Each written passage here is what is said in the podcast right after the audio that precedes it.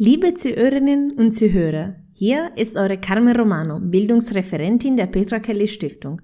Heute kommt unser Mitschnitt aus der Tagung zur Münchner Sicherheitskonferenz Zäune für Afrika, die am 27.01.2018 in der Evangelischen Stadtakademie in München stattgefunden hat.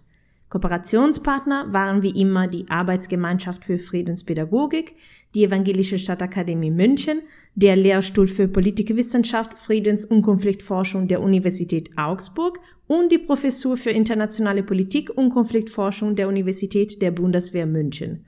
Unsere Referentin für diesen ersten Mitschnitt ist Sophia Wirsching.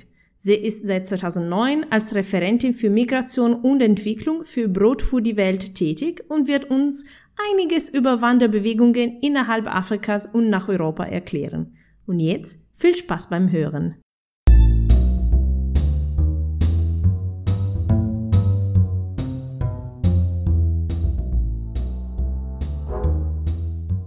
So, guten Morgen.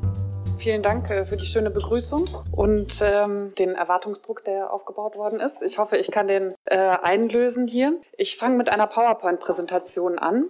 Die gute Nachricht ist, äh, es ist die einzige PowerPoint-Präsentation heute. Äh, die schlechte ist, sind trotzdem 30 Folien. Gut wiederum viele Bilder und ähm, ich werde, weil es eben sehr viele Folien sind und ich nur begrenzt Zeit habe, versuchen, schnell äh, durch die PowerPoint-Präsentation zu gehen. Und gut ist auch, dass äh, Dr. Äh, Judith Vorrat nachher einige der Aspekte, die ich jetzt nur anreißen kann, weil das Thema, wie Sie sehen, Wanderungsbewegungen innerhalb Afrikas und Europa sehr umfangreich ist, äh, später vertiefen wird. So, so viel zur Vorrede zu Brot für die Welt. Ähm, möchte ich nur kurz sagen, es ist äh, das äh, evangelische Entwicklungswerk. Seit 2012 sind wir in Berlin. Äh, wir sind äh, ein Spendenwerk, aber wir erhalten mittlerweile auch sehr viel Geld vom äh, Bundesentwicklungsministerium. Und deswegen ist die politische Kritik, die ich nachher auch da vornehmen werde, durchaus ja, heikel. So, Gliederung. Das habe ich jetzt mit Ihnen vor. Flucht und Migration vom Großen ins Kleine, äh, ein Blick global auf die Migrationsbewegung, äh, Daten und Fakten und dann der Blick nach Afrika. Auch ein bisschen verorten ähm, historisch, was hat sich in den vergangenen Jahrhunderten sogar Jahrtausenden ereignet. Und äh, dann zu schauen, wie sieht es heute aus äh, mit der Migrationspolitik innerhalb Afrikas, aber vor allem der europäischen Migrationspolitik gegenüber äh, den afrikanischen Nachbarstaaten und nicht-Nachbarstaaten innerhalb Afrikas. Was sind die Folgen, insbesondere für Entwicklung und wie wird es weitergehen und sollte es weitergehen? Auf dieser Grafik äh, wird angezeigt, in diesem großen, äh, das ist im Prinzip die Welt äh, mit den unterschiedlichen Migrationsbewegungen hier, Europa, Asien, Afrika, äh, Lateinamerika, Nordamerika. Und diese Balken hier zeigen uns an interkontinentale Migration. Und das hier ist so die äh, Migration innerhalb der Kontinente. Migration bedeutet, ein Mensch verlegt seinen Lebensmittelpunkt in ein anderes Land, mindestens für die Dauer eines Jahres. Die Motivation ist erstmal egal. Äh, die Definition ist ähm, nicht fix, aber dient jetzt hier zu unseren Zwecken. Was man gut sehen kann, ist, äh, Migration in Afrika ist im Vergleich zum Rest der Welt eher gering. Und was man auch gut sehen kann, die meiste Migration global findet innerhalb von den Kontinenten beziehungsweise Regionen statt. Hier unten sieht man den Anteil der Migranten an der Weltbevölkerung. Äh, Im Durchschnitt sind es ungefähr 3,3 Prozent aller Menschen, die äh, zu internationalen Migrantinnen zählen. Das heißt im Umkehrschluss 97 Prozent aller Menschen bleiben zu Hause. In absoluten Zahlen wächst die Zahl der Migranten durchaus an. Ähm, von 153 im Jahr 1990 dürfte das, glaube ich, sein, bis äh, heute ungefähr 250 Millionen. Das ist 2015. Also absolut ja, aber im Vergleich zur Weltbevölkerung und deren äh, Wachstum sozusagen konstant. Migration äh, geschieht aus unterschiedlichen Gründen. Ja. Auf welchen Zeitraum bezieht sich da diese Grafik? Das hier ist von 2015, äh, das ist ein Status quo. Ähm, Im Prinzip, also 2015 war es so, dass 18 Millionen Afrikanerinnen und Afrikaner in einem Land gelebt haben, innerhalb Afrikas, dessen Staatsangehörigkeit sie nicht äh, besitzen. Äh, oder in Asien 62 Millionen Migrantinnen und Migranten, die in einem anderen asiatischen Land äh, leben. Jetzt äh, gibt es ja auch noch äh, das Thema Flucht, auf das ich hier kurz eingehen möchte. Weltweit heißt es, 65,6 Millionen Menschen sind nach Angaben des UN-Flüchtlingshilfswerks äh, auf der Flucht. Wichtig ist äh, in unserem Kontext jetzt, dass 22,5 Millionen Menschen offiziell als Flüchtlinge gelten. Das heißt, ähm, 40 Millionen Menschen ungefähr leben als intern Vertriebene in ihren eigenen Ländern. Das heißt, sie sind nicht als äh, internationale Migranten sozusagen in den Statistiken, über die wir hier nachher sprechen, sondern Schutzsuchende im eigenen Land. Hier kann man also auch, das sind im Prinzip zwei Drittel der Menschen, die sich auf der Flucht befinden, äh, tun das innerhalb des Landes, dessen Staatsangehörigkeit sie besitzen. Und die meisten Flüchtlinge und Flüchtlinge leben in der Region, also in der sie vertrieben worden sind, meistens in sogenannten Entwicklungsländern. Über 80 Prozent sind das. Und äh, insgesamt sind es 13 Millionen Menschen, okay, Entschuldigung, da bin ich irgendwie verrutscht. Die meisten intern Vertriebenen leben in Afrika, das werde ich gleich noch zeigen. Und die wenigsten Flüchtlinge, nämlich nur acht Prozent aller Menschen, die vertrieben oder auf der Flucht sind, sind in Europa zu finden. Das ist vielleicht auch nochmal wichtig, wenn wir jetzt äh, sagen, Europa ist in einer Flucht- und äh, Migrationskrise. Äh, de facto spielt sie sich äh, im globalen Süden äh, in den Entwicklungsländern ab. Also Migration innerhalb Afrikas, wie sieht es aus? Äh, sehr schwierig auch äh, für die Referentin, muss ich sagen, da einen Überblick zu geben, denn Afrika hat 55 Staaten und jeder ist von Migration auf die ein oder andere Art gekennzeichnet. Insgesamt kommen aus Afrika 36,1 Millionen Migrantinnen und Migranten und das äh, sind Daten von der Internationalen Organisation für Migration. Auch diese Grafik ist aus einem neuen Datenportal, das ich gerade den Studierenden hier sehr ans Herz legen möchte, wenn sie mal was recherchieren müssen. Das ist äh, neu. Für jedes Land wird dargestellt, äh, die harten Fakten sozusagen, wie viele Menschen gibt es dort, wie viele Migranten woher und welche Migrationspolicies äh, und Politiken äh, werden in dem Land äh, praktiziert. Ähm, das heißt also 36, 1 Million Menschen aus Afrika sind Migrantinnen und Migranten. Das Gros davon, nämlich äh, knapp 25 Millionen, leben auch innerhalb Afrikas. Nur 8,9 Millionen Afrikanerinnen und Afrikaner leben innerhalb der Europäischen Union. Und äh, 4 Millionen Afrikanerinnen leben in Asien, 1,7 Millionen in den USA. Das bedeutet auch, 87 Prozent der Migrantinnen und Migranten aus Afrika leben in afrikanischen Nachbarländern. Das ist auch nochmal interessant, wenn wir später sehen, wie wir uns äh, gegen die großen Migrationsströme aus Afrika äh, schützen, dass sie zahlenmäßig eigentlich nicht so sehr ins Gewicht fallen. Ich hatte ja am Anfang gesagt, dass ungefähr im Weltdurchschnitt 3,3 Prozent aller Menschen Migrantinnen sind. In Afrika sind es nur zwei Prozent. Das ist also der Kontinent, in dem vergleichsweise noch weniger Menschen in der Migration sich befinden. Was vielleicht auch noch interessant ist, äh, knapp die Hälfte aller Migrantinnen, nämlich 47 Prozent, sind weiblich. Ähm, global gesehen sind es 49, aber also in Afrika auch etwas weniger Frauen. Es gibt viel Migration innerhalb Afrikas, äh, die so vom Land in die Städte geht. Derzeit leben ungefähr 36 Prozent aller Afrikanerinnen schon in Städten.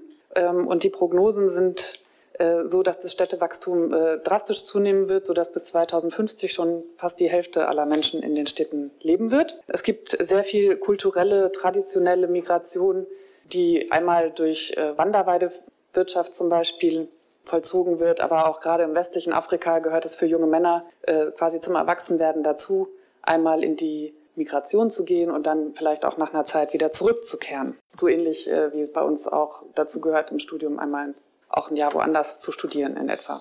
Ähm, was auch wichtig ist, afrikanische Migration, die zu Arbeitsmigrationszwecken geschieht, ist äh, sehr entwicklungsrelevant. Im vergangenen Jahr wurden äh, durch Rücküberweisungen ähm, in afrikanische Staaten insgesamt 450 Milliarden US-Dollar ähm, transferiert. Und manche Staaten wie Nigeria, Senegal oder Ghana erhalten so über 20 Prozent ihres Bruttoinlandsprodukts.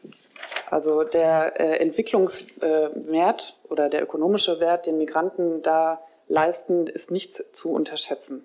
Die Afrikanische Union äh, ist sich auch darüber bewusst, dass es äh, toll ist, dass durch Migration innerhalb Afrikas sehr viel ja, wirtschaftliche Integration erfolgen kann und äh, ist darum bemüht, bis zum Jahr 2018 also dieses Jahr, schon äh, ein, ein visafreies Reisen innerhalb Afrikas zu ermöglichen. Das Ziel, muss man sagen, ist gut verfehlt, aber äh, bis 2020 äh, soll das erreicht werden. Ich gehe gleich nochmal äh, darauf ein. Afrikanische Union, ähm, ein Staatenverbund sozusagen, in dem eines Tages freies Reisen ermöglicht sein soll, ähnlich wie äh, das innerhalb der EU möglich ist.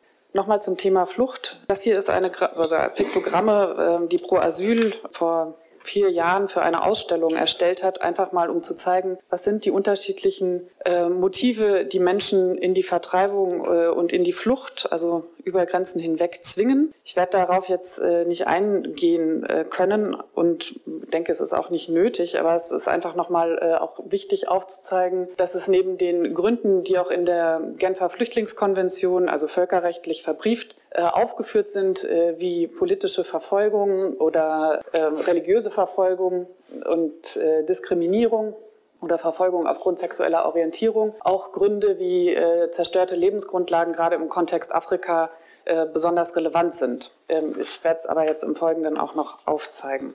Auf dieser Karte können Sie sehen, wo äh, die großen äh, ähm, Fluchtbewegungen innerhalb Afrikas erfolgen.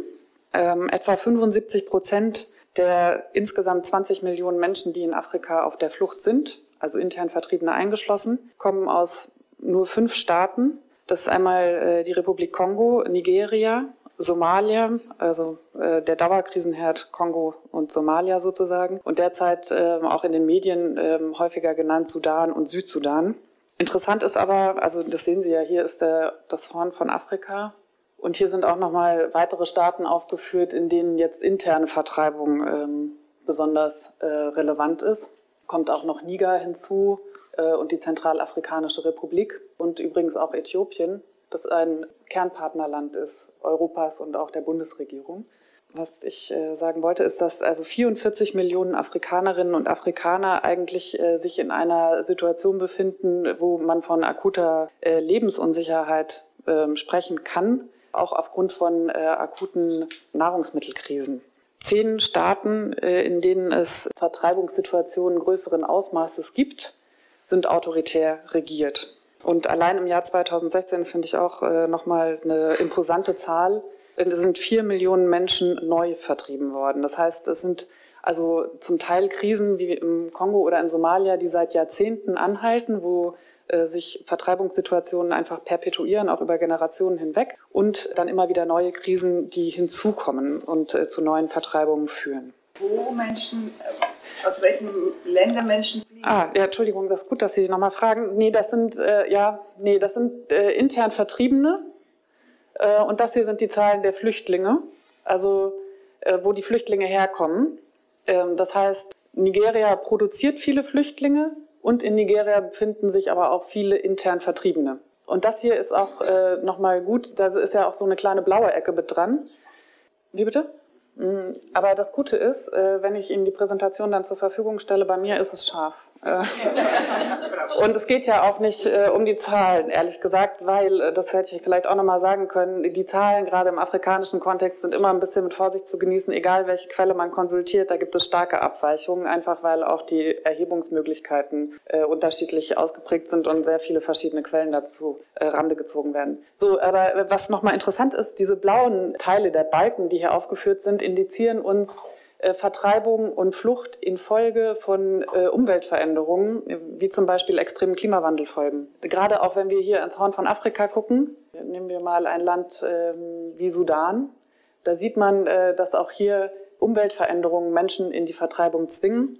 Global, also für Afrika allein habe ich jetzt keine Zahlen, aber ich weiß, dass im Durchschnitt jedes Jahr in der Welt, vor allem in Asien, schon 24 Millionen Menschen aufgrund von Umweltveränderungen gezwungen sind, ihre Heimat mindestens kurzweilig zu verlassen. Und gerade am Horn von Afrika, wo wir diese großen Hungerkrisen haben, kommt es in der Folge auch zu Migrationsbewegungen. Allerdings, das ist auch wichtig, äh, es wird ja auch immer wieder äh, von Klimaflüchtlingen auf dem Weg nach Europa gesprochen, sind das Menschen, die äh, oft Hunger leiden und extrem arm sind, weil sie sich eben gegen diese Klimafolgen dann auch nicht schützen können und seltenst in der Lage sind, richtig große Distanzen zurückzulegen, um sich in Sicherheit zu bringen. Äh, so viel jetzt dazu. Ähm, es gibt innerhalb Afrikas aber auch Möglichkeit, den Schutz von äh, Flüchtlingen und intern Vertriebenen äh, voranzubringen. Und da gibt es etwas, was, es, was einmalig ist in der Welt, in der völkerrechtlichen Welt vor allem. Und zwar ist es die Kampala-Konvention, die 2009 verabschiedet worden ist. Kampala ist die Hauptstadt von Uganda, ist übrigens auch eines der Vorzeigeländer im Flüchtlingsmanagement und Flüchtlingsschutz derzeit. Europäische Hoffnungen werden in dieses Land investiert und gesetzt.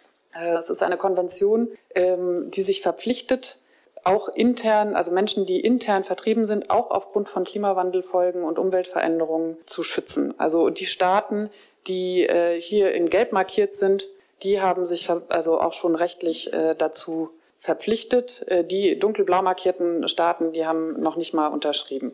Das äh, aber nur kurz. Wir können später vielleicht in der Diskussion auch noch mal darauf eingehen. Natürlich ist das praktisch, äh, also diese Schutzverpflichtungen sind praktisch sehr häufig nicht eingelöst, aber es ist trotzdem äh, ein nicht zu unterschätzender Schritt im Flüchtlingsschutz. Hier jetzt ein Bild von äh, Frontex, der Grenz- und Schutzagentur. Ich hatte ja jetzt die, also der Grenz- und Küsten. Äh, das sind also die Bilder, mit denen Frontex arbeitet, um Europa zu zeigen, wie massiv die Fluchtbewegungen Richtung Europa sind äh, und wie essentiell der Schutz der Außengrenzen ist. Hier in dieser Zeile ist die zentrale Mittelmeerroute indiziert, die uns jetzt auch im Folgenden mehr interessiert. Hier kann man dann sehen, äh, im Jahr 2014 kamen äh, über 170.000 Menschen über diese Route Richtung Europa. 2015 153.000, 2016 180.000. Und wenn es jetzt klappt, kann man auf der nächsten Folie, also kann man mit dem nächsten Schritt äh, die Zahlen von 2017 sehen. Das ist jetzt eine Grafik von IOM, das können Sie jetzt nicht sehen, aber ich sehe es, äh, äh, das hier ist Europa und das hier sind die äh, Ankünfte über das Mittelmeer von Nordafrika. Was man auf den Bildern von Frontex natürlich nicht sieht, ist die Zahl der Toten. Das waren im Jahr 2016 über 5000 und im vergangenen Jahr 3000 Menschen, die auf dem Weg von Nordafrika nach Europa allein hier nur im Mittelmeer sozusagen ertrunken sind und eben äh, knapp 120.000, die da angekommen sind. So viel also zu den Zahlen. Jetzt auch nochmal im Vergleich zu dem, was ich anfangs vorgestellt habe, Migration innerhalb Afrikas und Fluchtbewegungen. Migration innerhalb Afrikas ist eben auch kein neues Phänomen. Und die, eine der größten und auch schönsten Wanderungsbewegungen hat sich äh, innerhalb Afrikas ereignet, ähm, und zwar äh, die Ausbreitung äh, der Bantu-Sprache, die heute auch noch zu den weit verbreitesten Sprachgruppen der Erde gehört, hat ihren Ausgang genommen an, zwischen dem heutigen Kamerun und Nigeria und ist dann über mehrere Jahrtausende über Völkerwanderung sozusagen äh, in Ost- und Südafrika angekommen. Also Swahili gehört dazu, Zulu oder Xhosa. Und ähm, das äh, ist eine Migrationsgeschichte, die jetzt in den letzten Jahren auch ähm, sehr gut aufgearbeitet worden ist und die auch nochmal zeigt, wie sehr Migration innerhalb Afrikas äh, zu der Identität äh, der Afrikanerinnen und Afrikaner gehört und auch heute noch Migrationsarten äh, und Weisen sozusagen prägt. Eine andere Form der Migration äh, ist dann sozusagen auch durch die Europäer äh, begonnen worden. Das ist äh, der Sklavenhandel, der transkontinentale Dreiecksklavenhandel im ähm, 18. und 19. Jahrhundert. Ja, hier die Migration sozusagen, die Zwangsmigration, die dann auch nach äh, Südamerika und nach Europa, Nordafrika stattgefunden hat. Dann gab es auch äh, den Kolonialismus, der mit recht viel ja, Migrationsmanagement, möchte man, könnte man sagen, äh, innerhalb Afrikas einhergegangen ist. Und zwar als die ähm, Kolonialherren große Infrastrukturprojekte oder Rohstoffabbau realisiert haben, wurden also diverseste Gruppen umgesiedelt, um zum Beispiel Eisenbahnstrecken zu äh, ja, zu realisieren, muss man sagen. Ähm, und es hat also da große äh, Zwangsumsiedlungen gegeben, die auch noch heute ja, nachvollziehbar sind und auch heute noch Migrationsweisen prägen. Und das hier ist eigentlich ein schöner Übergang zu heute. Also das europäische Wirken heute äh, gegenüber Afrika und Migration bildet sich in einem globalen Ansatz äh, für Mobilität und Migration ab, beziehungsweise der europäischen Migrationsagenda, die, sobald sie sich auf Staaten außerhalb Europas bezieht, einer Externalisierungslogik folgt. Und Externalisierung bedeutet ungefähr, die Auslagerung von Grenzkontrolltechniken, Schulungen von Grenzpolizei, Einführung von biometrischen Ausweisdokumenten und so weiter. Da äh, hören wir heute Nachmittag auch noch äh, mehr darüber. Aber auch die Verabschiedung von Aufenthaltsgesetzgebungen in Drittstaaten durch europäisches Know-how. Und äh, interessant auch gerade jetzt äh, für meine Organisation die Kopplung von Migrations- und Entwicklungsmaßnahmen. Staaten werden dazu gebracht, die europäischen Migrationsinteressen durchzusetzen, indem ihnen entweder mehr Geld angeboten wird oder gedroht wird, Geld äh, zu kürzen. Jetzt nicht nur in der Entwicklungszusammenarbeit muss man sagen, es kann auch sein, dass da Sicherheit und äh, Migrationspolitik kombiniert wird. Also es gibt mehr Waffen und mehr Grenzkontrollmöglichkeiten, wenn denn auch mehr Migration reguliert wird. Das heißt, äh, unter Migrationsregulierung versteht man, wenn die Flüchtlinge in den Ländern behalten werden und nicht die Weiterreise nach Europa ermöglicht wird. Die Staaten, die äh, in dieser Art von Migrationsmanagement eingebunden sind, sind hier blau schraffiert. Äh, sind die nördlichen äh, Staaten, also die sozusagen die Nachbarstaaten übers Mittelmeer, aber äh, auch der Westafrika und eben auch das Horn von Afrika, also auch die Regionen, aus denen äh, relativ viel Migration geschieht. Und da würde ich jetzt gerne kurz äh, die einzelnen Regionen in den Blick nehmen. Die Prozesse von Rabat und Khartoum, das heißt, äh, im Jahr 2006 hat äh, Europa sozusagen sich an die nord- und westafrikanischen Staaten gewandt und gesagt, naja, wir müssen mehr über Migration reden. Ähm, ihr wollt legale Migration, wir wollen weniger irreguläre Migration, äh, wir wollen auch besseren Flüchtlingsschutz für Afrikanerinnen in der Region.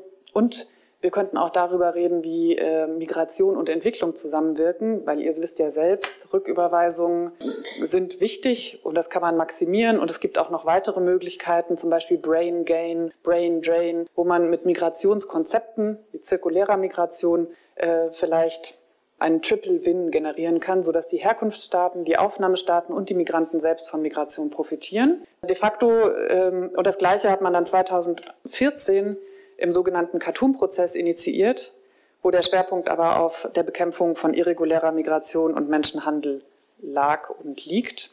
De facto ist es auch im Rabattprozess so, dass mit den fünf nord- und 16 westafrikanischen Staaten vor allem darüber geredet wird, wie kann man denn Migration verhindern äh, und nicht, wie kann man Migration auch nach Europa oder innerhalb der Regionen verbessern und ermöglichen.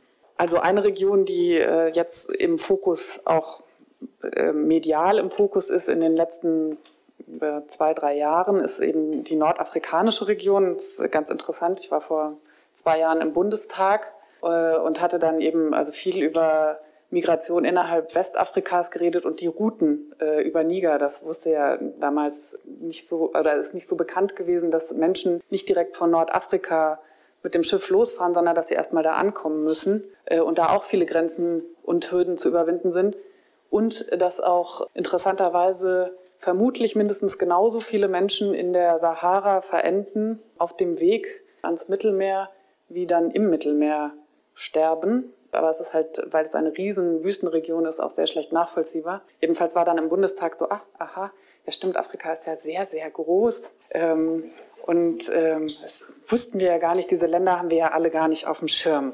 Und das ist ja auch nicht verwerflich, aber es ist halt tatsächlich so, also Afrika ist äh, eigentlich unbekannt. Die Migrationswege, die Migrationsmotive und auch, dass es eben auch etablierte Migrationsregime gerade äh, hier in dieser Region gibt. Interessant vielleicht, 2006, äh, 5, 6 äh, gab es relativ viel Migration zwischen, oder gab es auffallend ähm, Migrationsrouten, die gegangen worden sind von Marokko über die Exklaven Meia und Ceuta.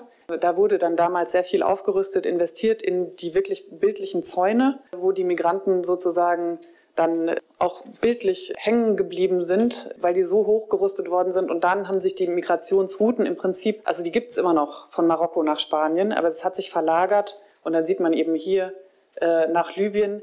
Libyen war auch noch unter Gaddafi äh, recht attraktiv, aber insbesondere als die staatliche Gewalt völlig weggebrochen ist, äh, haben das Migranten sozusagen für sich genutzt, um den Weg nach Europa ja, zu suchen und tun das auch heute immer noch, wobei die Zahlen aktuell stark zurückgegangen sind aufgrund der Unsicherheit und der Bilder, die auch eben aus der Region produziert worden sind durch Sklavenhandel und so weiter. Und es gibt auch die Region, die auch aktuell frequentiert wird, nicht ganz so hoch nach Ägypten. Aktuell geht es sogar anscheinend auch durch den Tschad. Das ist wahnsinnig gefährlich für die Menschen, die sich da auf den Weg machen, oft tödlich. Aber weil die Grenze zu Libyen mittlerweile recht gut abgesichert wird, auch durch äh, europäische Unterstützung, ist es für die Migranten schwieriger, durch Libyen zu reisen. Nichtsdestotrotz ist es so, dass 80 Prozent der Migrantinnen und Migranten, die auf die nördliche Route gehen, momentan über Libyen gehen. Acht Prozent Ägypten. Und also man muss sagen, auch wenn es in den Medien jetzt äh, Libyen im Fokus ist und auch da diese Zentren, äh, diese KZ-ähnlichen Zentren thematisiert werden und der Sklavenhandel, das gibt es in Ägypten auch und das gilt auch begrenzt für Algerien. Da hat man nur einen schlechteren Einblick, aber wenn, wenn Migranten mal erzählen, die dann in Europa angekommen sind, dann darf man ähnliche Situationen wie aus Libyen auch für Ägypten mindestens annehmen. So, ja, das hier ist äh, eine Folie, wo die, ähm, die Highlights sozusagen der europäischen Migrationspolitik kurz festgehalten sind. Und zwar gab es da in den letzten Jahren, äh, 2015, einen Gipfel zwischen afrikanischen Staatschefs und europäischen Staatschefs, um die, die sogenannte Krise oder die äh, als Krise definierte Fluchtbewegung, Migrationsbewegung nach Europa endlich besser zu regulieren. Da hat man gesagt, wir müssen Leute, die aus Afrika irregulär nach Europa gekommen sind, schnellstmöglich zurückführen. Wir müssen Rückübernahmeabkommen schließen. Wir müssen auch die Fluchtursachen endlich angehen. Da wurde dann recht viel Geld äh, in einen Fonds, den EU Emergency Trust Fund for Africa, aufgelegt. Da komme ich gleich noch drauf. Und die äh, irreguläre Migration muss auch innerhalb Afrikas besser bekämpft werden. Und dann gab es äh, in der Folge ähm, verschiedenste Treffen, Gipfeltreffen auch. Also die Kanzlerin ist nach Afrika gefahren, nach Westafrika und äh, westafrikanische Staatschefs kamen nach Deutschland auch. Äh, also Niger ist ja keine lupenreine Demokratie. Tschad äh, ist stark autoritär regiert mit wirklich Menschenrechtsverbrechern an der Spitze. Sudan bekommt viel Geld. Da gibt es einen internationalen Haftbefehl gegen den Präsidenten seit, ich glaube, über einem Jahrzehnt ist der offen und nicht vollzogen. Also man fängt an, sich mit äh, autoritären Regimen anzufreunden, um der Migrationskrise Herr zu werden. So. Und jetzt gab es im letzten Jahr im November ja in Abidjan diesen Gipfel zwischen der Afrikanischen Union und der Europäischen Union, wo auch nochmal aufgrund der äh, Sklaverei äh, in Libyen, die vorher da medial irgendwie nochmal hochgekocht worden ist, nochmal zusätzliche Maßnahmen und Gelder beschlossen worden sind, um diese Aspekte, die drei oben genannten, besser durchzusetzen. Jetzt gibt es Evakuierungen aus Libyen nach Frankreich, aber vor allem aus Libyen in afrikanische Länder wie Niger oder Tschad. Also beide Staaten, die gar nicht in der Lage sind, äh, Menschenrechte zu schützen, weil sie auch die Genfer Flüchtlingskonvention gar nicht gezeichnet haben. Und das wird gezahlt durch die Europäische Union. Hier, also das ist vielleicht mal ganz interessant. Die Europäische Union hat ganz viele tolle Factsheets auch auf ihrer Homepage der äh, Kommissionshomepage abgebildet, wo sie eben auch nochmal aufführt für die einzelnen Länder, was für Maßnahmen den Staaten angedeihen. Bekämpfung irregulärer Migration, Menschenhandel, Schleuserkriminalität und Überwachung. Das wird überwiegend durchgesetzt durch Frontex, die Europäische Agentur für Grenz- und Küstenwache. Das ist der offizielle neue Name. Die, das Mandat äh, der Agentur ist in den vergangenen Jahren seit 2004 stetig aufgewertet und zuletzt auch ausgeweitet worden. Frontex äh, koordiniert den Einsatz spezialisierter Grenzschutzbeamten und technischer Ausrüstung, Schiffe, Fluggeräte und andere Grenzkontrolltechnik innerhalb solcher EU-Länder, die einem erhöhten Migrationsdruck ausgesetzt sind zur Verstärkung der regulären Grenzkontrolle in Verantwortung der EU-Mitgliedstaaten. Also ich lese jetzt von der Homepage äh, von Frontex. Frontex organisiert nicht nur große maritime Grenzüberwachungseinsätze, zum Beispiel in Italien mit der Operation Triton und Griechenland Operation Poseidon, aber auch Grenzkontrolleinsätze in unterschiedlichen Format und Dauer an verschiedenen Landesaußengrenzen mit Schwerpunkt Südosteuropa, beispielsweise in Bulgarien, Griechenland, Ungarn Außerdem ist Frontex an zahlreichen internationalen Flughäfen in ganz Europa und im Ausland tätig. Die praktische Zusammenarbeit bedeutet, dass Grenzschutzbehörden die Mitgliedstaaten bereits bei der Lagebilderstellung und Auswertung zusammenarbeiten. Das sind sogenannte Risikoanalysen, die dann aber auch die Politik sehr stark beeinflussen, wie man sozusagen dann praktisch agiert, welche Maßnahmen erfolgen. Mit der Verordnung des Europäischen Parlaments und des Rates im September 2016 über die Europäische Grenz- und Küstenwache hat die Agentur jetzt einige neue Aufgabenfelder bekommen. Und da ist besonders interessant, dass es jetzt eine Einsatzreserve von mindestens 1500 Beamten gibt, die für Soforteinsätze unter Koordinierung von Frontex entsendet werden können, auch ohne Einwilligung des Mitgliedstaates, in dem sie aktiv werden. Äh, also wenn zum Beispiel Griechenland und Bulgarien, wenn es da Fluchtbewegungen gibt, äh, dann kann Frontex mal einschreiten. Also das äh, ist schon besonders interessant. Frontex äh, pflegt auch die Zusammenarbeit mit den Behörden der Nicht-EU-Nachbarn, etwa zum Austausch von Einsatzerfahrungen und European Good Practices. Grundsätzlich arbeitet Frontex auch mit den äh, Grenzschutzbehörden von Drittstaaten zusammen, zum Beispiel in relevanten Transitländern. Wir haben Arbeitsabkommen mit 18 Staaten außerhalb der EU abgeschlossen, unter anderem auch mit Niger, Tschad und Südafrika. Also so weit äh, geht äh, der Export der europäischen Good Practices im Grenzmanagement und Erfahrung.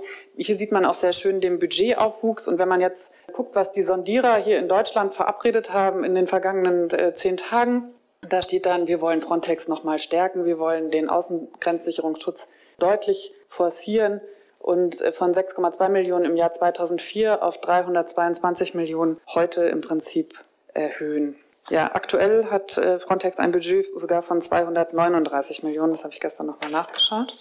Das ist nicht der einzige Einsatz, der im Mittelmeer stattfindet. Also was Sie hier jetzt eben noch sehen, Frontex hat seinen Sitz in Warschau, arbeitet mit äh, Drohnen, Flugzeugen, Patrouillenbooten äh, und so weiter. Und es gibt eben auch noch einen zweiten größeren Einsatz, äh, EU, also European Union Naval Force in the Mediterranean. Das ist äh, EU-NAVFOR Med oder auch kurz Operation Sophia. Ausbildungshilfe für libysche Küstenwache und Marine, das haben wir in den, also gesehen, das wurde auch äh, im Zuge der äh, Medienberichterstattung um Libyen oftmals skandalisiert.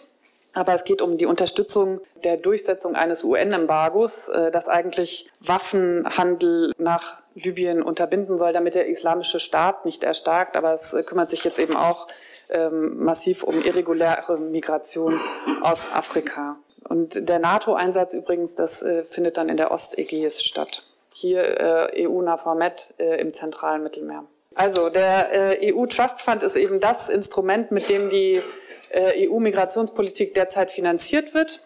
Das ist äh, dieser e Emergency Trust Fund. Da werden, also sind bis heute 146 Programme bewilligt worden 2015 ist er beschlossen worden, durch die ganze Region hinweg, aber vor allem da, wo diese roten Punkte sind. Äh, und dieser Trust Fund hat die Aufgabe, zur Eindämmung der äh, Migrationsströme, das ist wirklich ein Zitat aus dem äh, aus der Aufgaben oder aus dem Mandat des Fonds beizutragen und aber auch nachhaltige Entwicklung zu schaffen und Menschenhandel zu bekämpfen.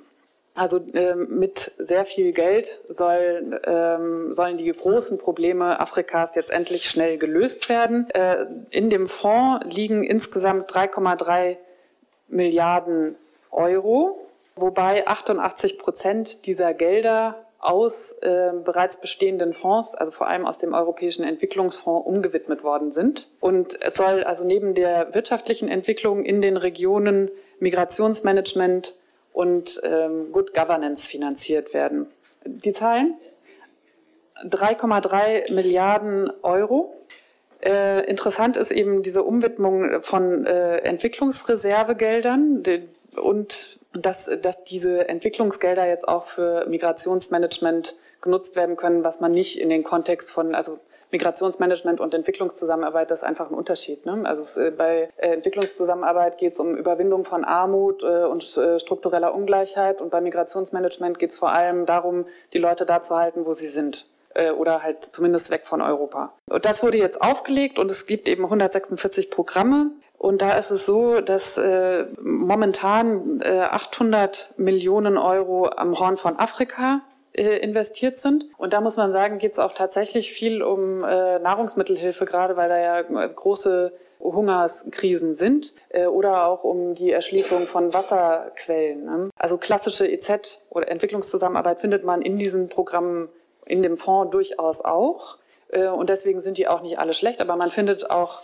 viele Aspekte, wo es darum geht, eben Polizei und Grenzpersonal zu trainieren und das eben in Staaten wie zum Beispiel äh, Sudan oder Äthiopien und auch Eritrea, wo es auch äh, zu Menschenrechtsverletzungen kommt, massiven Menschenrechtsverletzungen und wo wir auch äh, wirklich belegen können, dass Flucht jeder Mensch hat ja ein Recht auf Flucht und sich in Sicherheit zu bringen, verunmöglicht wird. Zum Beispiel ist die Grenze zwischen Eritrea und dem Sudan sowas von dicht, da kommt keiner mehr raus.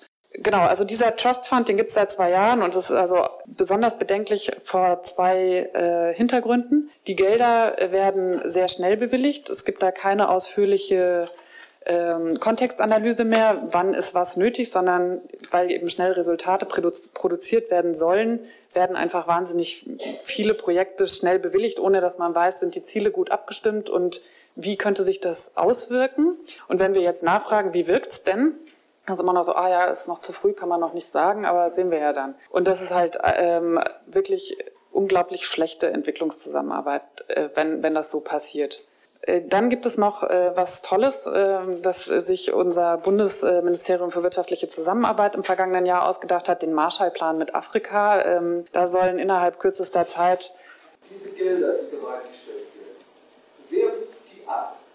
Ja, gute Frage. Die Europäische Gemeinschaft, die Morlock Mhm. Sind das Hilfsorganisationen, die man da Okay, okay. Die Frage ist angekommen. Ich kann die jetzt kurz beantworten. Wir können in der Diskussion nochmal drauf eingehen. Die Gelder ähm, hier gehen an ähm, internationale Organisationen und internationale Nichtregierungsorganisationen. Ich kann Ihnen sagen, dass sie nicht, also und äh, es ist bilaterale staatliche Hilfe sozusagen oder also Europäische Unionshilfe für Regime. Aber also da kann man jetzt nicht sagen, es geht direkt von äh, der Europäischen Union in die Tasche des Diktators. Wobei im Niger zum Beispiel, also gab es jetzt erste Analysen, wo man dann gefragt hat, wo sind denn die Gelder hingegangen und keiner wusste es. Also die Projekte sind teilweise nicht sichtbar, obwohl die Gelder schon geflossen sind. Es gibt zwei Studien, auf die ich hinweisen kann. Eine von Concord, die ist vorgestern veröffentlicht worden, die guckt in Niger, Libyen äh, und Äthiopien und eine von Oxfam, das ist im November veröffentlicht worden, die auch äh, in verschiedene Staaten guckt und die kommen zu einer differenzierten Analyse, die eben sagen, manche Sachen sind gut, dann ist es klassische Entwicklungszusammenarbeit, dann braucht man aber auch nicht Notfallfonds für Afrika drüber schreiben, weil Hunger gab es auch schon vorher. Da wäre es besser, äh, das Geld dazu lassen, wo es vorher war. Und dann gibt es eben die Projekte zum Migration Management und da kann man bisher entweder nichts sehen oder durchaus, dass es gefährliche Wirkung hat. Und wo die Gelder nicht hingehen, äh, das ist klar und das ist äh, eigentlich auch die größte Kritik, die Organisationen wie Brot für die Welt haben, ist an Zivilgesellschaft vor Ort. Also, dass man äh, Strukturen stärkt, die gesunde, pluralistische Gesellschaften eigentlich notwendigerweise brauchen, das gibt es nicht. Viel Geld geht an UNHCR und die Internationale Organisation für Migration und dann Organisationen, die halt ähm, wie Save the Children oder äh, oder CARE, die auch überall als internationale Nichtregierungsorganisationen auftreten. Das heißt aber nicht, dass deren Projekte zwangsweise schlecht sind. Ach so, der Marshallplan. Ja, genau. Äh, der Marshallplan äh, ist eben eine Idee äh, des Bundesministeriums für wirtschaftliche Zusammenarbeit, geleitet von Entwicklungsminister Müller, CSU, der jetzt auch bei den Großverhandlern hier die Sondierungsgespräche mit begleitet hat. Und da geht es darum, indem man möglichst schnell, möglichst viele Jobs in Afrika schafft und Wachstum generiert, soll Migration unterbunden werden. Ne? Beziehungsweise soll der irregulären Migration entgegengewirkt werden. Und die Europäische Union hat mit dem European External Investment Plan ein Riesenprogramm auf den Weg gebracht, wo 4,4 Milliarden Euro bereitgestellt werden sollen für europäische Unternehmen, um Arbeitsplätze in Afrika zu schaffen. Und diese 4,4 Milliarden sind im Prinzip, also ich überspitze jetzt, und ich hoffe, dass vielleicht du nachher das etwas differenzierter darstellst, aber die 4,4 Milliarden Euro äh, sind im Prinzip Risikokapitalsicherung für die Unternehmen, die damit auch in gefährlichen Regionen sozusagen äh, wirtschaftliche Aktivitäten entfalten sollen. Und weil sie ja so ein Risiko eingehen, wenn sie das machen, äh, sollen sie sicher sein, dass sie da auch kein Geld verlieren. Und damit, also durch die 4,4 Milliarden Euro, die da vorgesehen werden, werden dann 400 Milliarden Euro generiert und dann ist der Kontinent entwickelt, endlich. Und es gibt auch keinen Anlass mehr zu migrieren. Da, dass da in dieser Annahme auch ganz viele ja, also dass ganz viele Fehlannahmen sozusagen in diesem Konzept stecken, kommt jetzt an europäischer Ebene und auch an unterschiedlichen Ebenen eben tritt es jetzt zutage. Zum Beispiel ist klar, dass wenn eine Person mehr Geld hat oder mehr finanzielle Möglichkeiten und mehr Assets sozusagen, dass ihr dann auch eigentlich erst möglich ist zu migrieren weil man an anderer Stelle investieren kann, weil man dann Kenntnisse hat, die vielleicht andernorts gebraucht werden und so weiter. Also wirtschaftliche Entwicklung generiert erstmal auch Migration.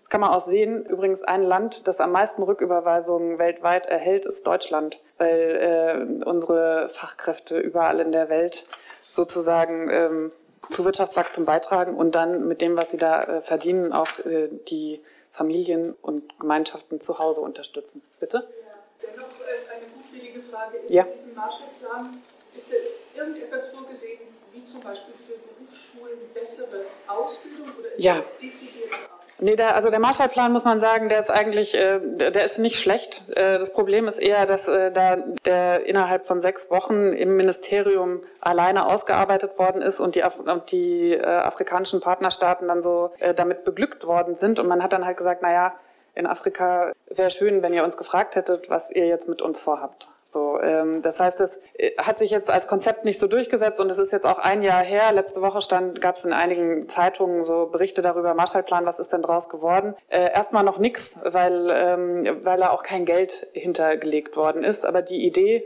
ist da.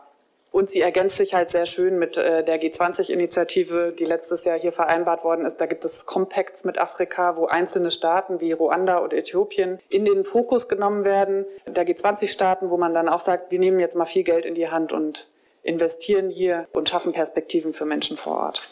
Innerhalb von Westafrika ist es so, dass äh, gibt es die ECOWAS-Region oder äh, eine westafrikanische Wirtschafts- und äh, Gemeinschaft die äh, nach dem Vorbild der EU äh, ein Protokoll interner Freizügigkeit schon erlaubt.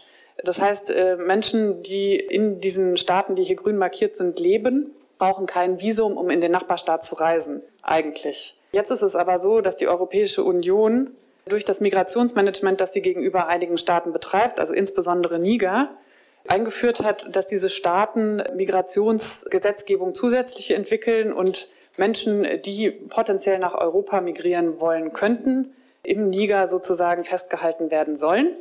Und das führt dazu, dass zum Beispiel Togolesen, die durch Niger reisen wollen, weil sie, was weiß ich, Handel betreiben oder aus äh, irgendwelchen Gründen irgendwelche Besuche abstatten wollen, äh, als potenziell europäische oder Migranten Richtung Europa gewertet werden und dann aus Bussen herausgenommen werden, große Gebühren zahlen müssen, wenn sie weiterreisen wollen und so weiter. In einigen Staaten, wie zum Beispiel in Mali, wurde der biometrische Pass eingeführt.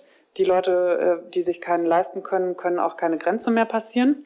Das sind durchaus einige. Und die bestehende Migrationsroute durch Niger, Agadez zum Beispiel, eine Stadt, die von der Migration durchaus auch profitiert hat. Also wenn Migranten in äh, eine Stadt kommen, dann müssen sie versorgt werden, dann äh, nutzen sie zum Beispiel ähm, Schlepper oder Transporteure, die dadurch auch ähm, wirtschaftlich profitieren.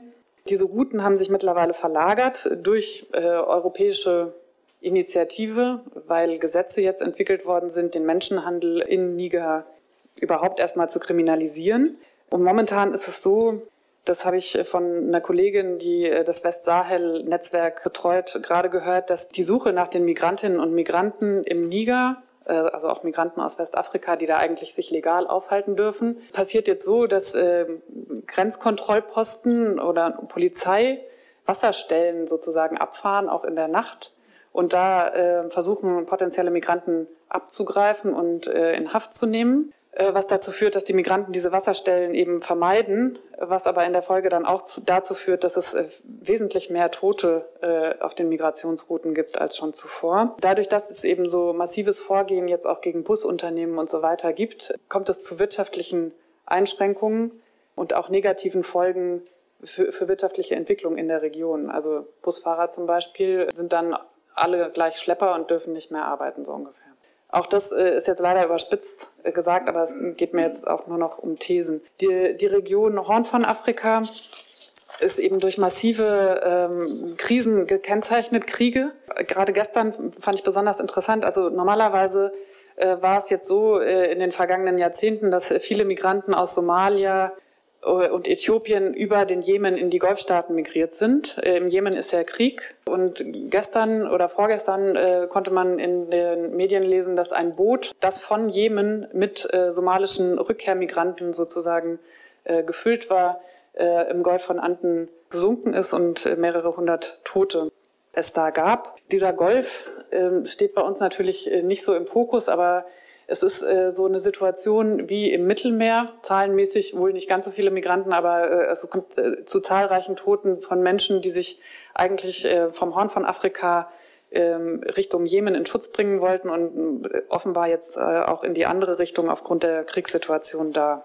Dass Migrantinnen und Migranten dann in Saudi-Arabien extrem schlecht behandelt werden, ist vielleicht bekannt und hat auch deswegen dazu geführt, dass zurzeit weniger Migrationen über diesen Golf stattfindet, führt aber auch dazu, dass sich Menschen, die im Horn von Afrika sind, quasi im Horn auch gefangen sind. Ich hatte es gerade schon gesagt, die Grenzen zwischen Eritrea ähm, und äh, Sudan sind dicht. Auch äh, aus Äthiopien ist momentan kein Entkommen. Äh, und Äthiopien ist aber auch ein sehr großes Aufnahmeland für Flüchtlinge aus der Region.